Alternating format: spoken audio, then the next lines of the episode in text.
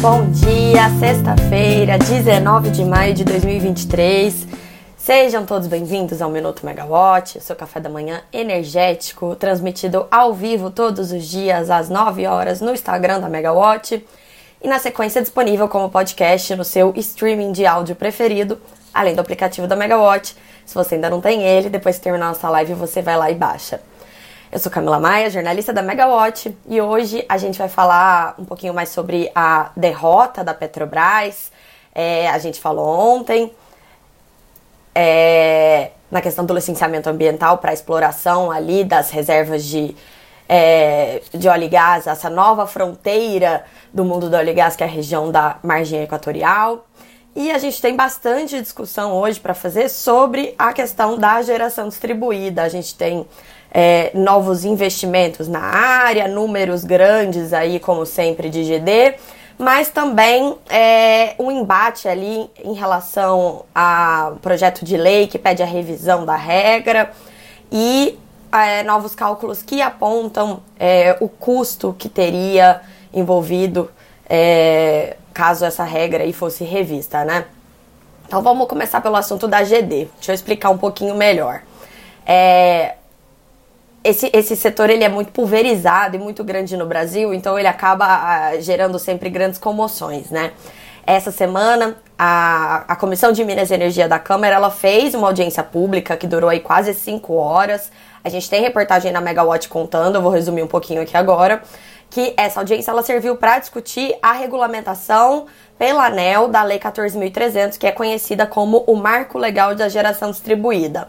Essa lei é aquela que foi discutida exaustivamente, ela foi sancionada no comecinho de 2022, o presidente ainda era o Jair Bolsonaro, e aí ela, na verdade, as suas alterações, os efeitos práticos entraram em, em vigor em janeiro deste ano. O que, que essa lei fez? Ela criou esse caminho para que todo mundo que tenha geração distribuída, seja nos telhados das suas casas ou a GD compartilhada e remota, para que gradualmente esses consumidores também comecem a pagar por custos que hoje não são pagos, como por exemplo a questão do uso da rede de distribuição e transmissão.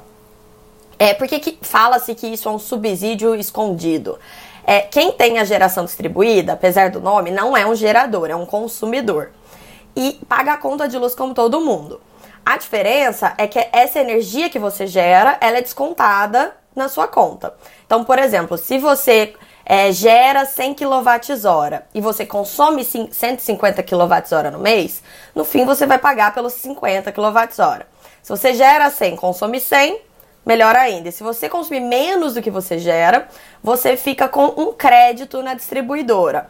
Então, se um mês fez bastante sol, meu telhado solar gerou bastante, eu viajei e não consumi, isso virou crédito. E aí nos meses seguintes, quando é, o, o, cenário não estiver tão bom, estiver chovendo bastante, estiver gerando menos energia, eu estiver consumindo mais, eu tenho esse, ainda direito a usar esse crédito, né?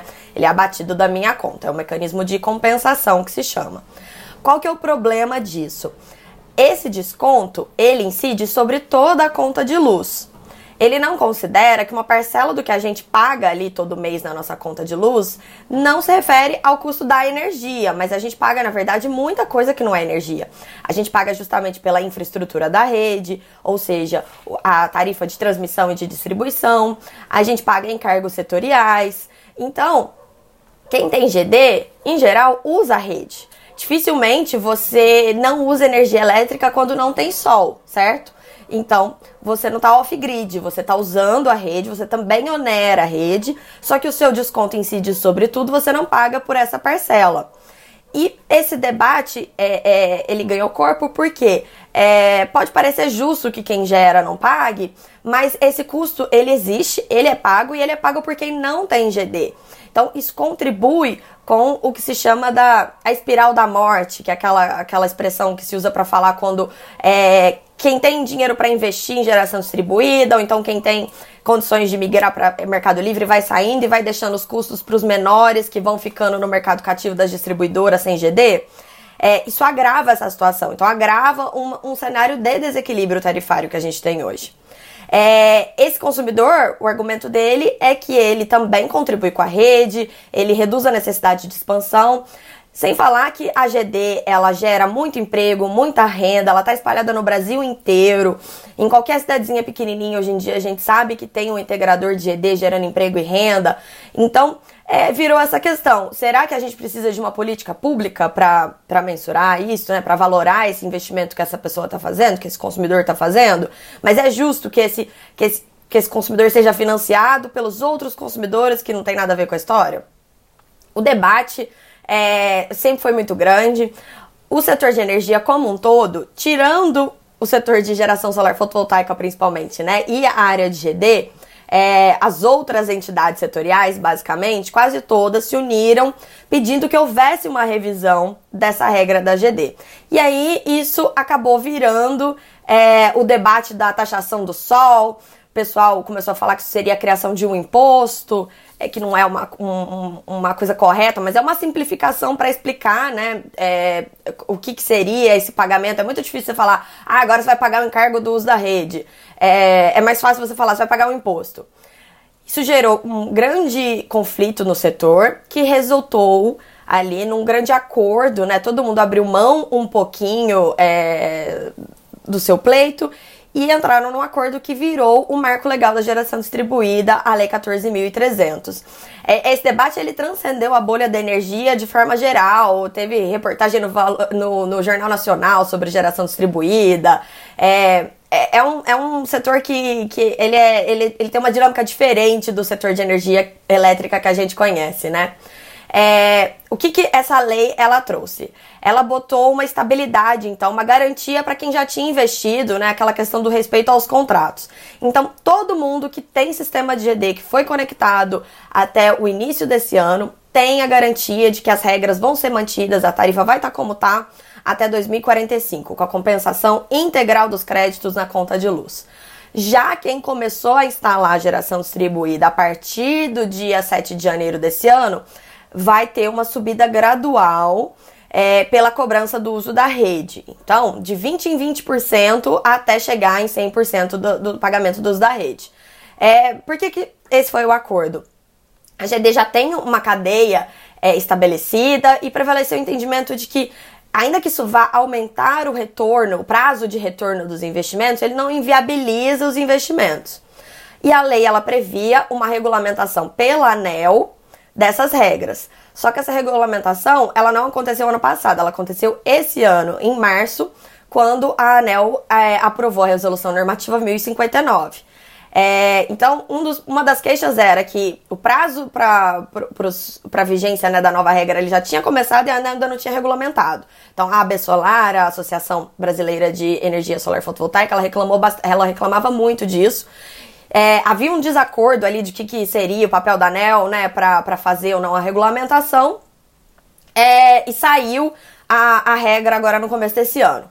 É, na audiência dessa quarta-feira, que teve lá na Câmara, que eu comecei contando para vocês hoje, né, o presidente da AB o Rodrigo Sawaia, ele falou que a regulamentação ela não aconteceu dentro do prazo previsto pela lei e que trouxe problemas aos consumidores. Ele reclamou do que seriam inovações da ANEL. É como se a ANEL tivesse extrapolado o papel dela e regulamentado questões que não eram previstas na lei. É, isso foi, é, por exemplo, uma das questões que, que, que, o setor reclama é que a ANEL é, começou a prever a cobrança de demanda dos pequenos consumidores com GD. Isso não estava previsto no acordo que resultou na Lei 14.300. É, o vice-secretário de Energia Solar do Instituto Nacional de Energia Limpa, o INEL, que é um dos maiores verbalizadores dessa discussão aí no Brasil, ele também é, ele, ele defendeu a aprovação de um projeto de lei de autoria do deputado é, Lafayette de Andrada. Esse projeto de lei 1292, ele quer justamente alterar trechos do marco legal da Lei 14.300 e, e permitir, por exemplo, a realocação de créditos ou excedentes para o mesmo titular, a solicitação por, é, de data ali, né, pela, pela concessionária por causa de pendência em deferimento de projetos, tem um grande conflito aí com as distribuidoras que acabam demorando muito para dar a resposta para os integradores de GD, né? Atrasa a autorização das conexões. Então, é, esse projeto de lei do Lafayette, ele quer resolver esses problemas e ele, a, a alegação é de que ele, na verdade, não, não, traz nenhuma novidade, não traz nenhum subsídio novo. Ele só reverte ao que tinha sido acordado na Lei 14.300, mas que a ANEL mudou ali na regulamentação. Então, na verdade, é um projeto de lei que quer mexer na regulamentação pela ANEL. É, a audiência pública também teve os outros lados, né?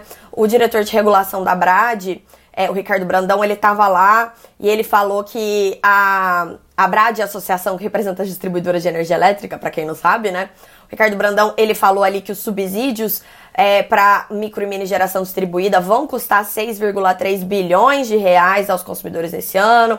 E aí reclamou dessa questão ali que a gente comentou também, que quem não tem GD paga pelos custos de quem tem e não foi chamado para debater o tema.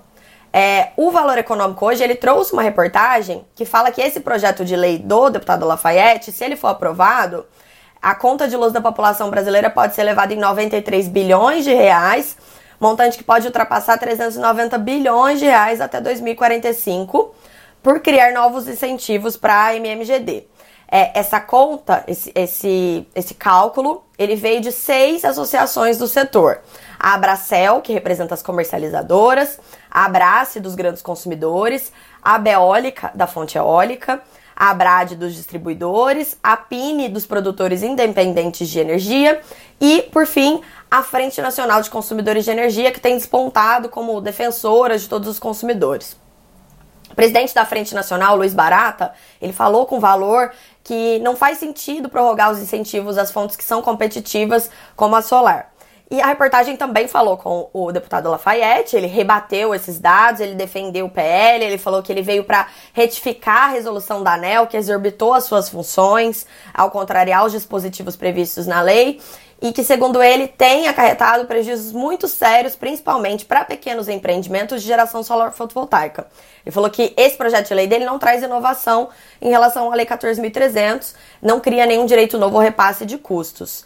É, e aí existem vários cálculos que, na verdade, a AGD cria benefícios para o sistema, na verdade, são bilhões em investimentos que não seriam feitos pela tarifa, mas pelo, por esses consumidores. Então, é um debate que vai muito longe.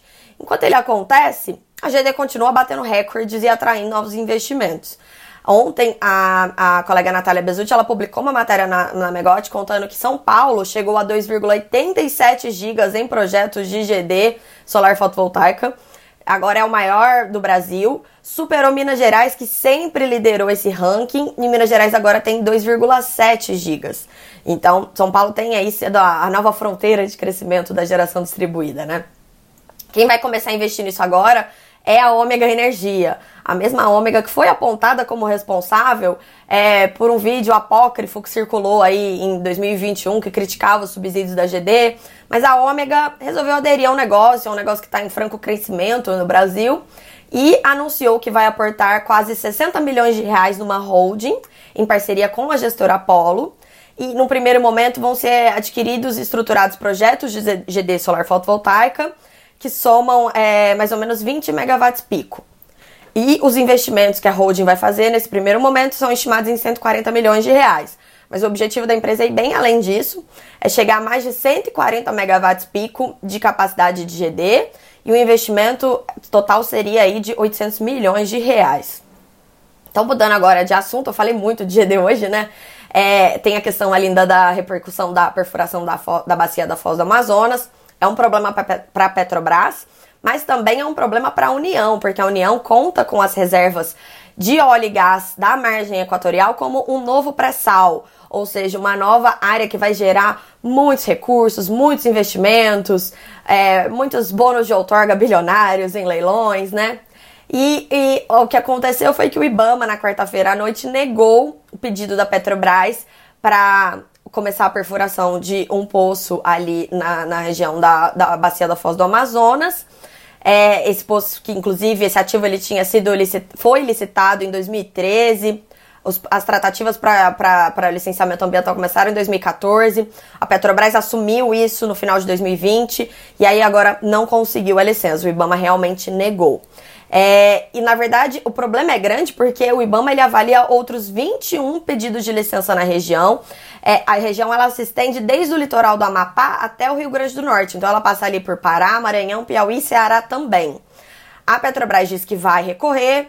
O Ministério de Minas e Energia minimizou um pouco esse embate com o Ministério do Meio Ambiente e com o IBAMA. Diz que recebeu a notícia com serenidade, mas nos bastidores as coisas não foi tão calmas assim, né? O, o, jornal O Globo hoje trouxe uma reportagem bem completa sobre o assunto, é, contando que integrantes do IBAMA que falaram sobre condição de anonimato com a reportagem é, afirmaram que todas essas áreas associadas à Foz do Amazonas vão ter as, as licenças negadas, mesmo as que ficam mais distantes do ponto em que o rio deságua no mar que seriam os pontos mais sensíveis, né? Apenas as licenças da bacia do Potiguar, ali no Rio Grande do Norte, onde hoje já tem atividade petrolífera, devem ser aprovadas com facilidade. O ministro de Minas e Energia, o Alexandre Silveira, ele enviou um ofício à Petrobras pedindo que a sonda que está parada na região é, é, é, continue ali, porque a Petrobras, horas antes, ela tinha dito que iria desmobilizar essa estrutura e os equipamentos iam ser destinados a atividades no Sudeste, onde o pré-sal está funcionando normalmente, né? É, a decisão ela desagradou também muito os políticos da região da margem equatorial. Por quê? Porque há um potencial muito grande de arrecadação para os cofres públicos, tal qual aconteceu no Rio de Janeiro com o pré-sal o Amapá, que seria esse primeiro estado contemplado aí, né, com, com os investimentos, é, teve ali no senador Davi Alcolumbre é, uma, uma grande, um, grande defensor desse, desse, dessa exploração dessa atividade. E, e segundo o, as reportagens que, que, que, surgiram desde ontem, né, é, o Davi Alcolumbre, ele avisou o Palácio do Planalto que vai usar todas as forças políticas dele para derrubar ou reverter o parecer do Ibama. É, ele já pediu uma agenda com o presidente interino Geraldo Alckmin, avisou que quer conversar com o presidente Lula quando ele retornar do Japão, é, onde ele foi para a reunião é, da cúpula do G7.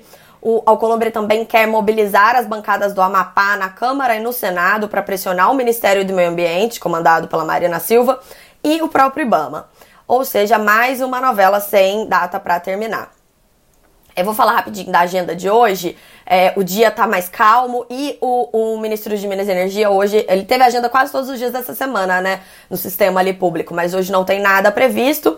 E aí, hoje tem uma reportagem, coincidentemente, tem uma reportagem no Valor Econômico que fala um pouco sobre essa questão da transparência e da aparente falta de acesso do setor ao ministro, é, que, segundo a reportagem, estaria seguindo uma agenda própria.